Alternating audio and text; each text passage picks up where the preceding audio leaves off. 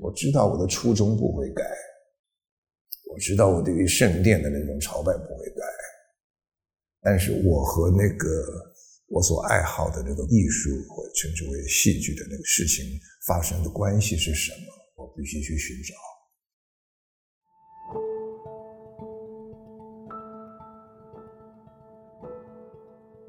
欢迎收听百富一心一意说来听听故事，我是百富品牌大使 Daniel。百富是一间拥有百年历史的酒厂，在这里有许多拥有丰富制酒经验、工艺和热情的匠人，他们用一辈子的一心一意打造出完美独特的威士忌。而在百富的声音故事里，我们同样用心找寻各个领域中和我们一样拥有相同意志和信念的匠人。他们透过专注、坚持，成就了许多伟大的作品。在您品尝百富威士忌的同时，也邀请您品味匠人们的美好故事，感受一心一意所带来的美好价值。准备好了吗？请听第一集，我们的百富大来宾金世杰老师。在闷热的仓库里面搬货，然后下班的时候呢，白纸摊开，埋头写我的剧本。我这一辈子没上过一堂编剧课，下笔很慢，在小宿舍里头折腾整整十个月。有一天，有一个室友从外边回来，冲着我大声的叫：“金，我出去三个钟头，你竟然连姿势都没变呐！”这句话的印象很深，到今天我都还在想，我现在姿势到底变了没有？金士杰。出生于台湾屏东县东港镇共和新村，他是男演员、剧作家和导演。剧场圈的好朋友们称呼他为金宝，后辈呢则尊称他为金老师，因为他热爱戏剧。毕业后从屏东北上，在台北投入小剧场运动，创办兰陵剧坊。因为他不是读戏剧出身，没有人脉，也没有资源。金老师刚上台北时，只能一边工作谋生，一边想办法创造机会，让自己写剧本、编剧、演戏。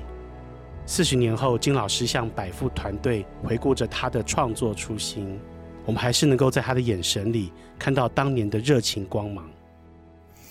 就拿我自己来说吧，那段岁月是我生命当中可以说非常骄傲的一段岁月，有点莽撞，有点大胆，有一点。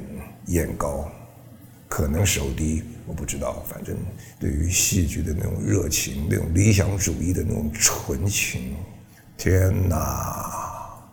我都不知道那些事情会不会再次发生。当时不觉得，当时只觉得有一种热度，对那个事情的爱，对于那个事情的戏剧的那种神圣性，一心向往啊，整个人的那种追求。天天这样过日子的时候，心里没有埋怨，也不觉得自卑，真的没有自卑。嗯，那那么一个清贫的年代，那么一个理想主义的年代，真是可爱。一个不曾上过一天编剧课的理想青年，靠着一份热爱戏剧、热爱舞台的初心，从小剧场开始，到中型、大型剧场，再跨足电视、电影。如今，金老师已经是人人尊敬的剧场教父级人物。但是，百富团队不禁想问：时间往往最容易改变一个人。这四十多年来的淬炼过程中，金老师从来没有动摇过吗？当初他热爱戏剧的初心和现在还是一样吗？如果有所改变，那么是为什么呢？如果有不变的事物，又是什么呢？这个问题让金老师想了很久，但是当他缓缓开口时，我们第一次听到了剧场教父四十年来的转变，又或者说，我们其实听到了他一直以来从一而终的信念来源。我在年轻的时候走上这条路，我心中所想的，跟后来年纪大的时候所想的，想的是同一件事情，就是。戏剧啊，舞台啊，这是我的爱呀、啊！这件事情啊，没有改变，但是那个爱的方式，那个爱的滋味，那个爱的那个状态，不是当年的我。因此，也许年轻的时候，我跟我自己，我自诩为黑泽明第二，我要冲向他所冲往的那个地方去。嗯，不知道几岁之后，你自己生命当中发生了一些事情，他对于艺术这两个字，他对于上帝这两个字，他对于神圣这两个字的解释会有点不一样。也许年轻的时候，我会自诩为狂热的。呃，黑泽明精神，黑泽明那个那个 派系的那种，可能年纪更大一些之后，我有一个比较像陶渊明，可能我更怎么样？不知道，我知道生命在慢慢变，但是我仍然觉得舞台是神圣的。当我在教学的时候，呃，我的学生在里边没有准备台词，他就准备要上台的时候，我生起气来，对那个事情的。无法原谅，是和当年一样的。我认为，被亵渎就是被亵渎，不可以让步的事情，我不会让步。可是，我对那个事情本身，可能我已经不是一个热火青年了，烧着高温度的那个人了。我可能变得比较祥和。我甚至有的时候喜欢自己擅长忘记的能力。哎，这也不记得，我有说过这个啊？哦，哎，最近我写的剧本，天哪，我以前写成这样子啊！哎呀，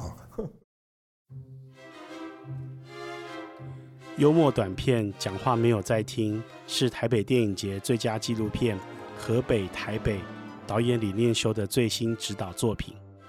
金老师扮演剧中的灵魂人物，过世的父亲。剧情描述在父亲过世那一天，一家人发生的荒唐事迹，而金老师也跟我们谈起接演这部作品前的天人交战。我跟导演有有招认说，你纪录片当中所出现的那个爸爸那个性格，我实在演不出来，太太离奇了，太难以掌握。我说，连这个爸爸的讲话的样子，连那个长相，连那个什么，通通都要有特殊处理，要不然很难演出。而且谁演我都不相信，那个那个那个纪录片拍的我都瞪大眼睛，啊，有这种人啊，很离奇的一个人，很使我欣慰。我又很想演，但我又觉得我我应该很难演。后来导演给我鼓励说：“你不要去演我爸爸，你就演你自己就好了。”我老要往他爸爸那边走，走走的我真的是辛苦极了，四不像，花很长时间的功课吧。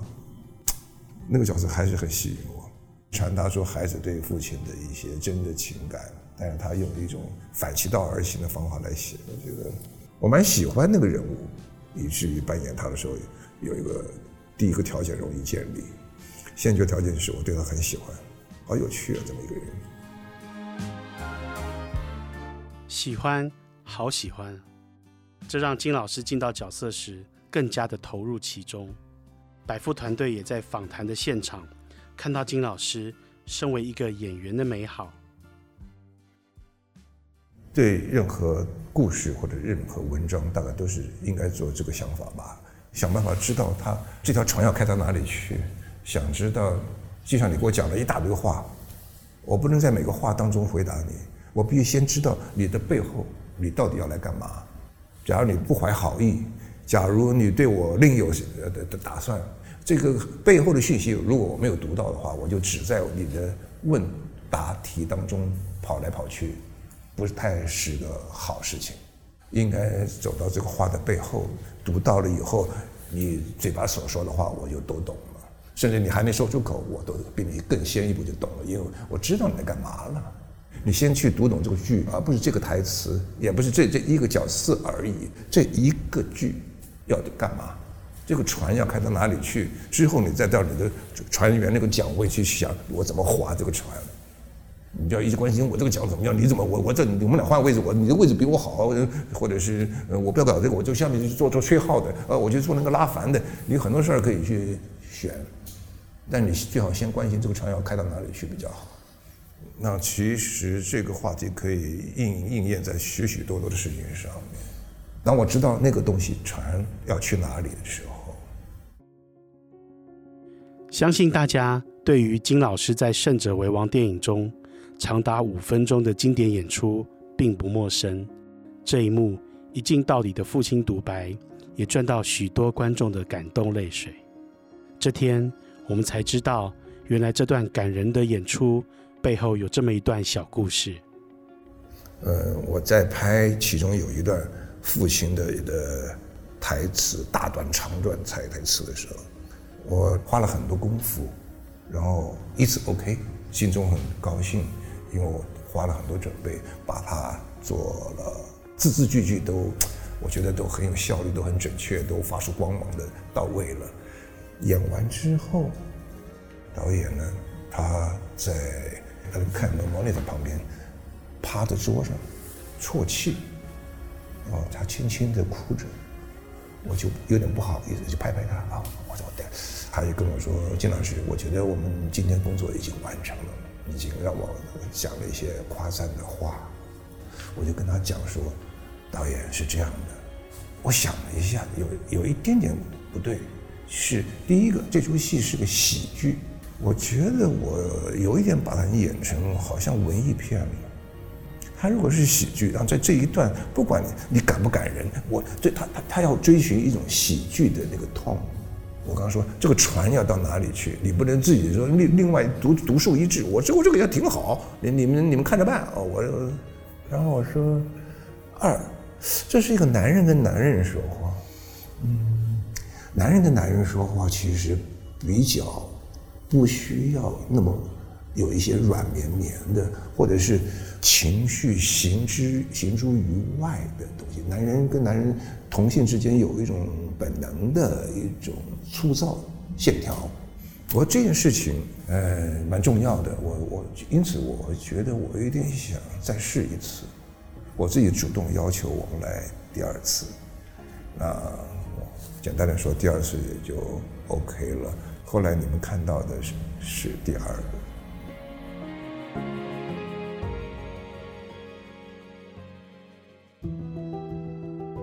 视演出为一场圣战，一场演出就是一个生命，幕起，这个生命就开始了。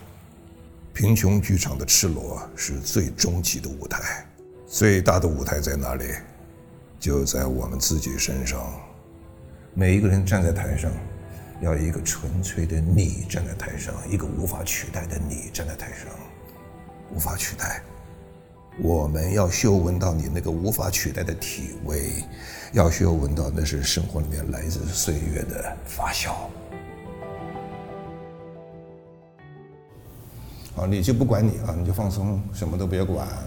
好，我现在做一个让你躺卧的事情，这是个最简单的事情。嗯。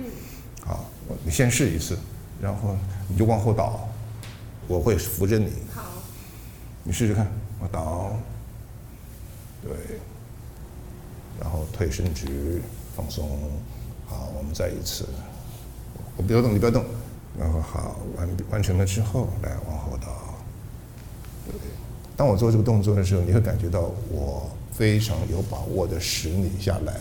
如果我稍微犹豫一点，或者是落地稍微差一点，你就会有点不放心，这就叫表示表示这个信任动作的不不 OK。这是做的。刚刚我们所听到的声音，是金老师带着采访团队一起练习演员入门课当中最常做的信任游戏。这个游戏直接被带入戏剧当中，是今年兰陵剧坊四十周年纪念中选择上演的经典剧目《演员实验教室》。开场直接于舞台呈现演出前所进行的暖身活动——信任游戏。用最贴切创作初衷的作品诉说故事，召集了台湾剧场传奇演员们再度聚首，说出彼此各自踏入剧场以及如何成为兰陵人的故事，也让演员们在舞台中学习信任，学习被信任，也享受信任所带来的真实感动。起身，好，站起来。嗯，三十六年前第一次演出《演员实验教室》的第一个镜头，就是卡农的音乐伴奏以及信任动作的出场。我们利用戏剧那个门走进那个殿堂，然后我们做信任动作，我们享受那个感觉，然后我们还放最优美的音乐，卡农在旁边伴奏拉，有些朋友在看到那一场戏的时候就伤感了，甚至我还听过有人在那场戏就哭了，听到那个音乐，看见他们在做那些简单的信任的动作。我说啊，我们剧情还没开始呢，你们就开始伤感了，怎么了？大概是那个刚才我说的那个画面，像诗篇一样，像一幅画一样，戳到人心中的许多。嗯，害怕的或者希望的一些事情，是的，如果能够这么乌托邦，多好啊，多好啊！三十六年之后仍然一样，嗯，音乐开始了，钢琴声一一声一声的下来，慢慢的走，他们的剪影出现，然后他们慢慢一步一步的开始走，仍然是新的开始。我很确定这出戏哪里都可以改，头不会改。嗯，它变成一种我对于生命的一种信仰。这堂课我可能已经在心中已经使它更神圣化了。好不容易有这么难得的机会，我能够面对面与国宝级的表演艺术家当面讨教。金老师也当场教导了我们剧场演员的另一个基本练习，那就是说话声音的表现。我在师大路逛街啊。再一次一样的。我在师大路逛街啊。哎，呃，key 比刚才低了一个，啊维持刚才一样，一杯。我在师大路逛街啊。哎，比刚才高了，就显得有点激动，有一点点，觉得自己无辜的感觉多了。我在师大路逛街啊。哎，比较接近。把两个刚才一样的情绪，两个合成，预备，一样，跟刚刚才一样的，我在师大路逛街啊。好，蛮好，在这个程度上交流是融洽的。换一个，一样的句子，一个字不要改，给给他相当不同的一个情绪动动力。你自己讲自己的。嗯，你是让我们看这个误打误撞可以成功的。当理想透过实践累积成经验和方法，再经过时间的淬炼。就会成为珍贵的作品。金老师的演员实验教室就是这样一部珍贵经典的戏剧作品。当然，金老师不是只有这一部作品，多年来他所参与的戏剧、电视、电影，甚至在校园担任教授，指导学生发挥潜能。在表演艺术领域工作多年，每当周遭有人出现迷惘、失去方向的时候，金老师也会帮助大家。审视自己的内心，期望帮助他们重拾热情。而其实每一次当他在给别人建议的时候，也是在提醒自己。有时候在学校教书的时候也是，学生也是会问老师：“我将来毕业之后，我不知道要不要做一个好演员，要不要追寻演员之路，还是说我……”在想要不要去修导演呢，还是做幕后灯光，或者是剪接呢，还是什么什么？老师，你对我有什么建议吗？我的建议就是，你好好关心这个船开到哪里去，少关心一点你自己在船的哪个位置，会比较好一点。到你将来年纪很大、老而且残的时候，你仍然拥抱着一个很大的对这个戏剧的热爱，是因为你始终和这个船要开到哪里去。你的你的爱的是这个，你如果关心你自己站在哪个位置，太不安全了，而且事情的逻辑是不对的。呃，你关心的事情想搞错了。你活在这个世界上不是来当演员的，你活在世界上不是来当摄影师的，不是来当编剧导演的，你是来担任爱上戏剧的这个人的。你是一个从小听别人故事你就嘴巴没有闭起来的那个人。晚上睡觉会失眠，然后一直想，哇啊，罗密欧朱丽叶哦，梁山伯祝英台啊。关于戏剧，已经身为大师，被人们称为金老师。他对于自己的下一步怎么安排，又要往哪里去，他没有确切的答案。每个时间点都有属于自己的题目。金老师告诉我们，关于这个问题。他非常清楚，有一些事是他一辈子都不会改变的。每一个不同的年纪，我会发现我拿了一个不同的考卷。那现在我拿了一个考卷，呃，我还没有找出很舒服的，呃，回考卷的那个，但是我知我知道新的考卷来了，我有看到考卷上的题目。嗯，我知道，就像演员实验教室那个出戏一样，我知道我的初衷不会改，我知道我对于圣殿的那种朝拜不会改，但是我和那个我所爱好的那个艺术或称之为戏剧的那个事事情发生的关系是什么，我必须去寻找，我不会那么简单的说我就去教书吧，呃，我自己开一个什么班吧。嗯，我自己还是有很多机会拍这个导演跟那个导演的这个什么什么什么什么戏，或者是有我还有一些有趣的想法，预备在几年之间，我看可不可以写出一个什么样的一个有意思的本来，有没有？有。那这些算是回答吗？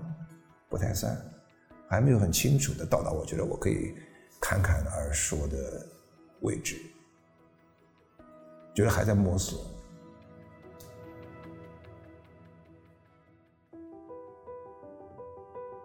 听完金师杰老师的分享，我真是佩服他。四十年来对于表演艺术的热爱与热情始终如一。他在最后一段他也说了，虽然未来岁月的考卷题目他不会知道，可是呢，他对于艺术的初衷他不会改变。这让我想到了另一个领域的大师，也就是百富威士忌的首席调酒师大卫史都华。他也是同样很年轻的时候就进入职场。一九六二年应征成为酒厂的部记员。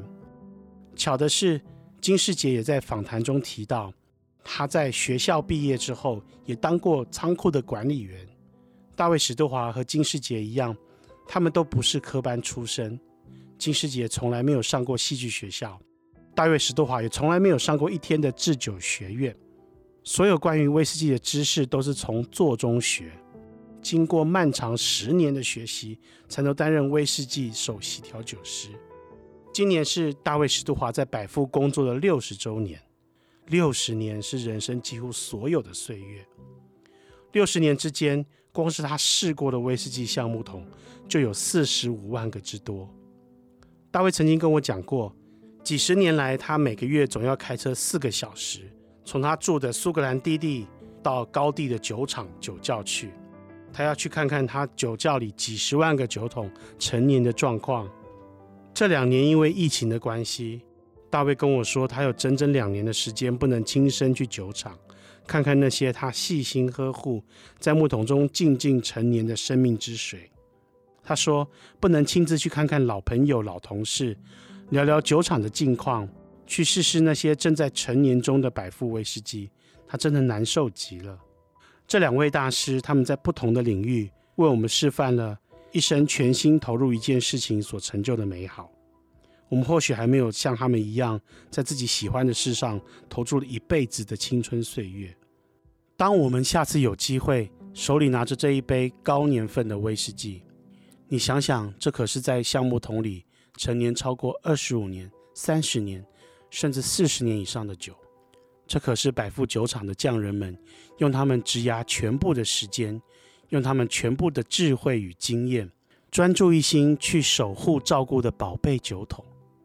口中的风味不但有老酒的圆润丰厚之外，是不是还有悠长岁月的底蕴呢？我是百富单一麦芽威士忌的品牌大使 Daniel，百富一心一意说来听听声音故事，我们下一集见。